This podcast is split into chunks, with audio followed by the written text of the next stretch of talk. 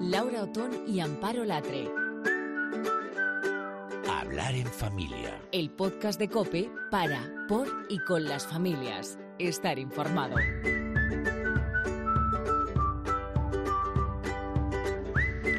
Hola, ¿qué tal? Hola, Amparo, ¿cómo estás? ¿Qué tal? Oye, qué bien, empezamos este programa, fíjate, ¿te acuerdas? Justo la semana antes de, Navidad, muy cerquita de, la Pascua, y ya estamos a las puertas de Semana Santa. No sé si a veces tienes la sensación que vamos subidos a un mundo demasiado rápido en los tiempos, yo quiero que no paramos ni siquiera agradecernos los unos a los otros, pues lo que hemos hecho los unos por los otros. Pues sí, vamos demasiado rapidito por la vida. Yo también tengo la misma sensación y por eso hoy queremos empezar agradeciendo los comentarios que recibimos sobre el programa uno además identifica pues con el tema que más le gusta, el que más le aporta, el que más le llega. Y al final, pues de eso se trata, de que cada uno encuentre su momento especial en hablar en familia. Os recordamos que en la página web de COPE están todos los programas para escucharlos enteros o reescucharlos también, incluso por temas, para compartirlos en tu grupo de WhatsApp o con esa persona que sabes que le viene bien escucharlo. Por eso eh, nos gusta recomendártelo, porque nace precisamente con esta intención, con la de poderte ayudar.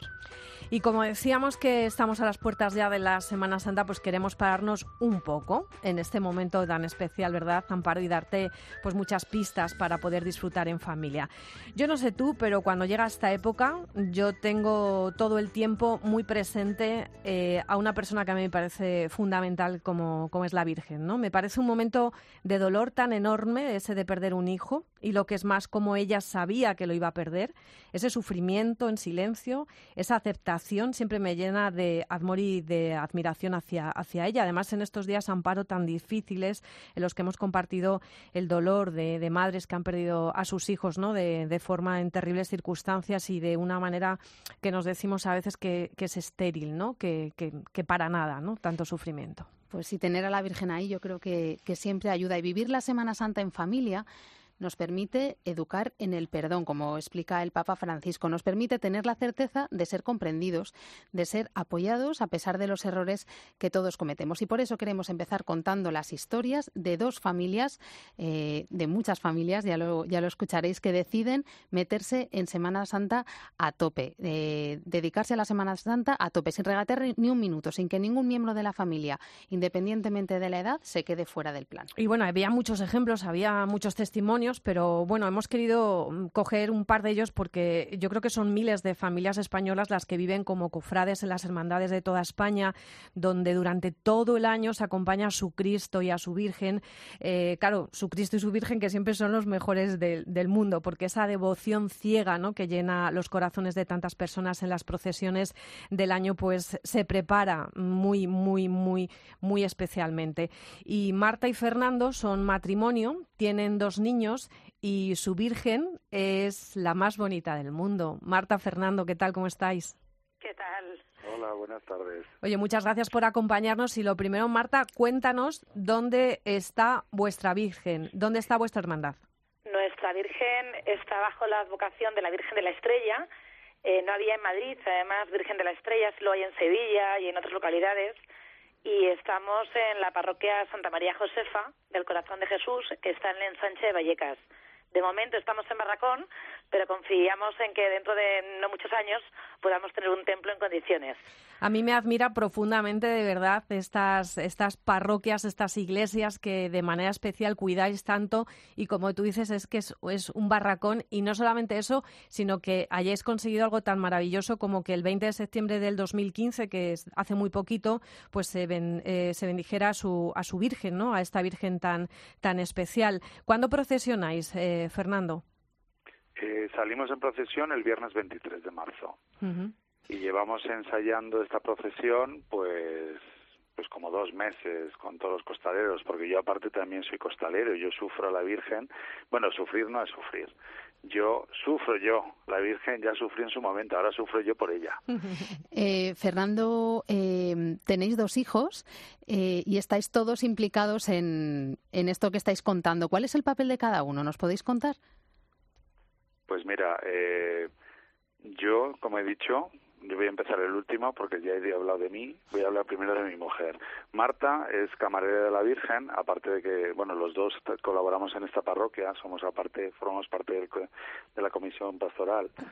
Y mis hijos, los dos, funcionan, salen como acólitos los dos. Y luego yo aparte soy, eh, aparte de cofrade y ser costalero, también soy el hermano mayor de la hermandad.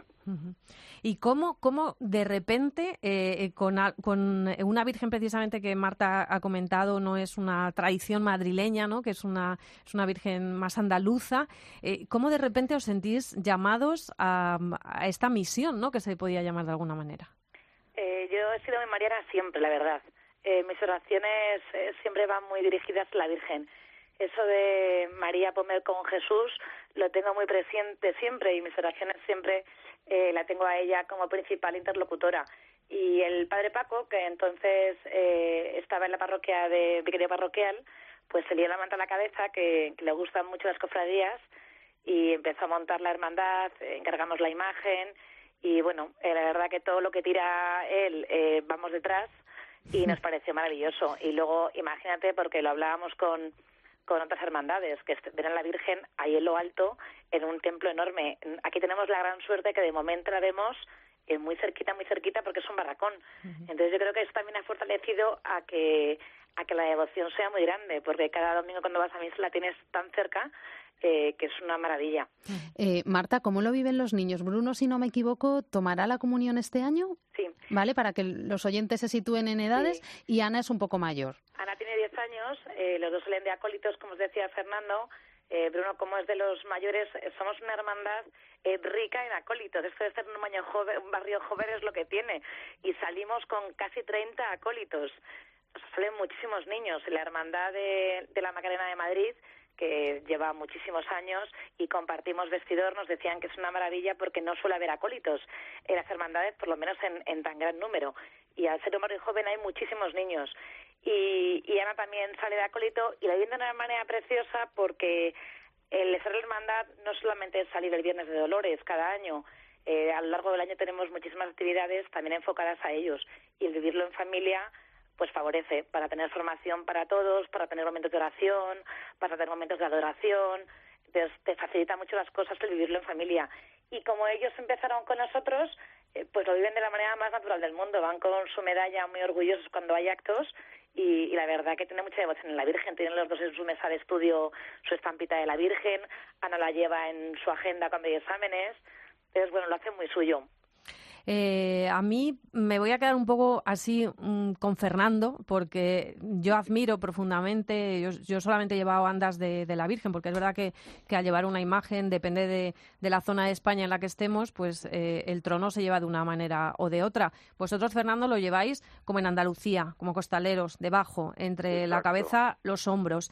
Eh, yo lo que te quiero preguntar es, ¿tú qué sientes en esos momentos me imagino que la salida es importante, pero también cuando las fuerzas ya van un poco flaqueando, ¿qué sientes tú ahí debajo del trono?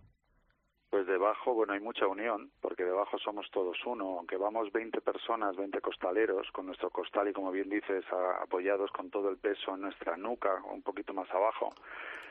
La verdad es que la emoción es enorme, porque estás haciendo algo tan grande que la verdad es que te emociona, solo por lo que estás viviendo con esas 20 personas que estás dentro, más todos los que están fuera que pueden entrar en algún momento para hacer algún relevo, y todo lo que supone alrededor eh, toda la gente que viene a verte, toda la gente que está en ese momento eh, asombrada, admirada de ver lo que está pasando, ¿no? Porque parece algo, eh, eh, no sé, es que es, que es impresionante, hay que vivirlo. Eso te iba a decir, ¿verdad? Que se quedan las palabras cortas para explicar a ciertas cosas. Hay que vivirlo, porque yo de hecho yo no había estado nunca de, costalero, yo no de hecho lo había visto y demás, pero no conocía y, llegué un día para probar y hasta hoy. Y, ya, ya, van tres años, que este es el tercer año que salimos. Pues fíjate que la forma de despediros, eh, Marta, era un poco de decir, bueno, esto lo recomendáis, yo creo que Fernando lo ha resumido, es decir, el momento que entras ya no sales.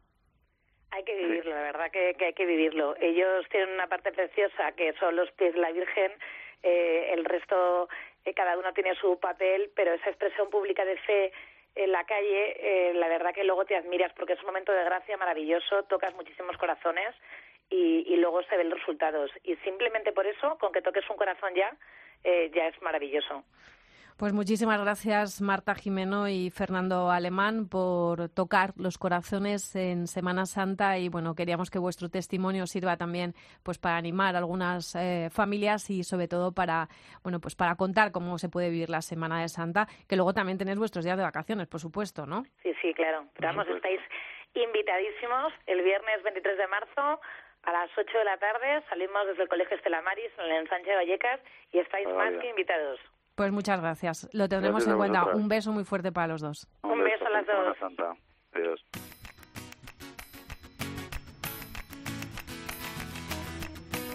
Laura Otón y Amparo Latre. Hablar en familia. Cope. Estar informado.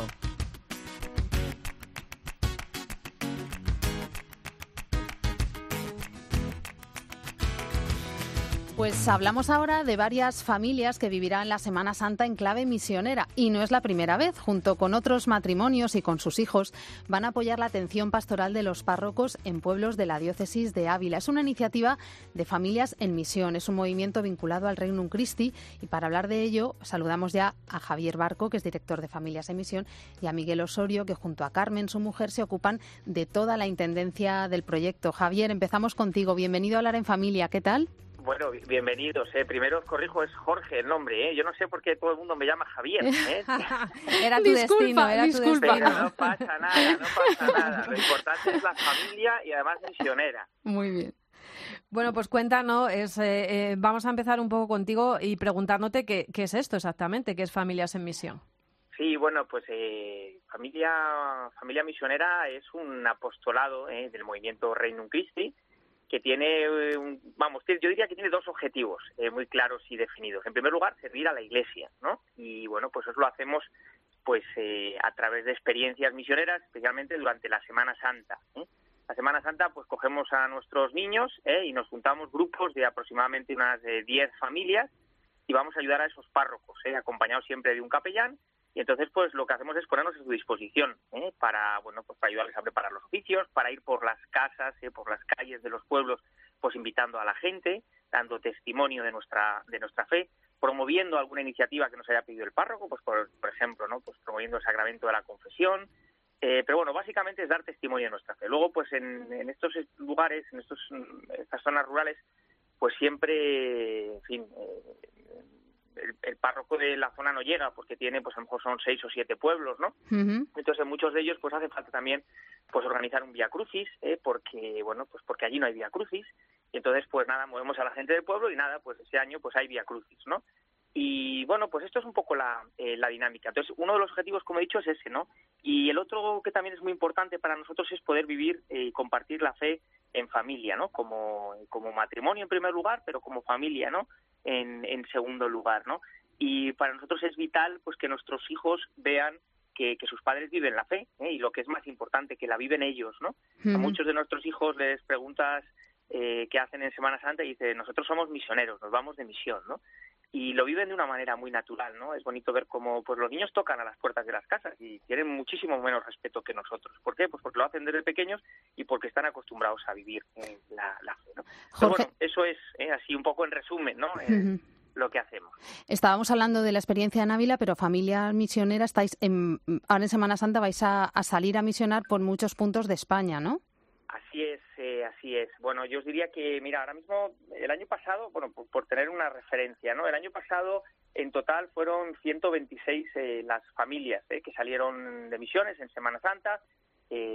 vamos a muchos lugares. estamos en las Urdes, hay un grupo de familias que van a las Urdes, hay otro grupo de familias que van a Segorbe, en la diócesis de Teruel hay dos o tres grupos de, de, familias, en el propio Ávila hay otro, otro grupo más de familia, en Alborea, Albacete, en Asturias, que es una zona, bueno, pues en fin, eh, con, muchos pueblitos donde no les da la vida a los párrocos, a los sacerdotes, también hay varios grupos eh, de familia misionera, Palencia, León, en fin, sí, la verdad es que, que, bueno, pues gracias a Dios pues cada vez hay más familias que se animan ¿eh? Eh, a esto, ¿no? Y bueno, pues deciden en Semana Santa pues cambiar la comodidad ¿eh? por, por la misión hacia adentro de sus propias familias, pero también a disposición de, la Iglesia, ¿no? De esos párrocos que, pues muchas veces están muy solos, ¿no? Especialmente en la Semana Santa, ¿no? Que hay mucho trabajo en el Cielo Santo.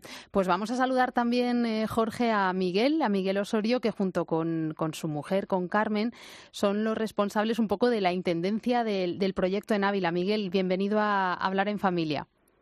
Muchas gracias. Buenas tardes a todos. Em, a mí me gustaría, ya que Jorge nos habla un poquito de cómo es la dinámica del día a día en, el contexto de, esta Semana Santa, eh, me llama la atención el, grupo de chicos y chicas en edades comprendidas, pues entre los 13, de 13 años en adelante, ¿no? Aparentemente una edad crítica, pero que, están entusiasmados con este proyecto. ¿Cuál es, la, ¿Cuál es el secreto del éxito? Bueno, yo creo que el secreto hay que preguntarle al Espíritu Santo, porque el hombre propone y Dios dispone, ¿no? Y nosotros somos los, los primeros sorprendidos como nuestros hijos adolescentes nos quieren acompañar, ¿no? Eh, en esa edad que, que, tiene tantas incertidumbres y tantas apatías, eh, vivir la familia, la, la Semana Santa en, familia misionera les gusta porque ven a otros jóvenes como ellos que comparten la misma fe y les llena y quieren repetir la experiencia. A mí me gustaría preguntaros ahora a los dos, porque los dos tenéis una trayectoria importante de vivir la Semana Santa en esta clave con vuestras familias. ¿Qué ha significado para vosotros eh, esta experiencia, para vosotros y para vuestros hijos? Eh, Jorge, tú primero, si te parece. Bueno, pues mm, a ver, yo creo que para, para nosotros es vivir la fe de una manera eh, natural, ¿no? Y, lo que ha significado también es compartir ¿eh? con otras familias, ¿eh? con otros matrimonios y con otras familias. Y ver cómo nuestros hijos pues hacen exactamente lo mismo con los niños ¿eh? de otras o los hijos de otros, de otros matrimonios y familias. Y se generan unos lazos, unos vínculos de amistad muy fuertes. Porque si hay algo que une, que es capaz de unir en amistad, es el Señor. ¿no? Y eso lo hace entre familias, ¿no? entre los miembros de las familias, entre los miembros de las familias jóvenes, entre los niños de las familias y también entre los matrimonios. ¿no? Y luego también ha significado pues una manera coherente de vivir eh, nuestra fe. Es cierto que no cambiamos eh, la situación de las parroquias, eh, de los pueblitos donde vamos, ¿no? Pero bueno, como decía la Madre Teresa, ¿no? Pues cada uno tiene que poner su gotita, ¿no? Y desde luego, pues nuestra gotita en Semana Santa no falta. Y eso, pues, bueno, pues iba a decir que nos llena de orgullo, pero no, no, no nos llena de orgullo, ¿no? Nos hace ser un poquito coherentes, ¿no? Con, nuestra fe en esta sociedad en la que estamos acostumbrados, pues bueno, a vivir en comodidad, a hacer lo que nos apetece y a olvidarnos de que lo más importante es el Señor, ¿eh? y que en Semana Santa el Señor es lo primero, ¿no? Y eso pues se lo transmitimos también a nuestros hijos. Miguel. Pues bueno, yo, yo te diría que cuando uno ha tenido la suerte el regalo de tener la experiencia de ser amado por, por Jesucristo, lo que uno desea para sus hijos es lo mismo, ¿no? Que tengan esa misma experiencia del amor de Dios. Y yo creo que eso es lo que sucede en esta experiencia de familia misionera, porque ellos tienen momentos de oración delante del Señor, tienen momentos de compartir, de hacer comunidad con otros chicos como ellos y con otras familias, y tienen tiempos de sentir a Dios en la iglesia que nos une en cualquier lugar del planeta donde vayamos, te puedes sentir en casa, en cualquier iglesia, en cualquier lugar, porque Dios está allí, ¿no? Esa es la experiencia que yo tengo. Desde luego que sí. Pues muchas gracias a los dos, Jorge Barco, Miguel Osorio. Eh, hoy están en Hablar en Familia para hablarnos de familias misioneras. Yo creo que, a la vuelta hablaremos con ellos, ¿no? Para, ver cómo, para, saber cómo, ha ido esa experiencia. Muchas gracias. Muchas gracias. Un abrazo. Un abrazo. a vosotras.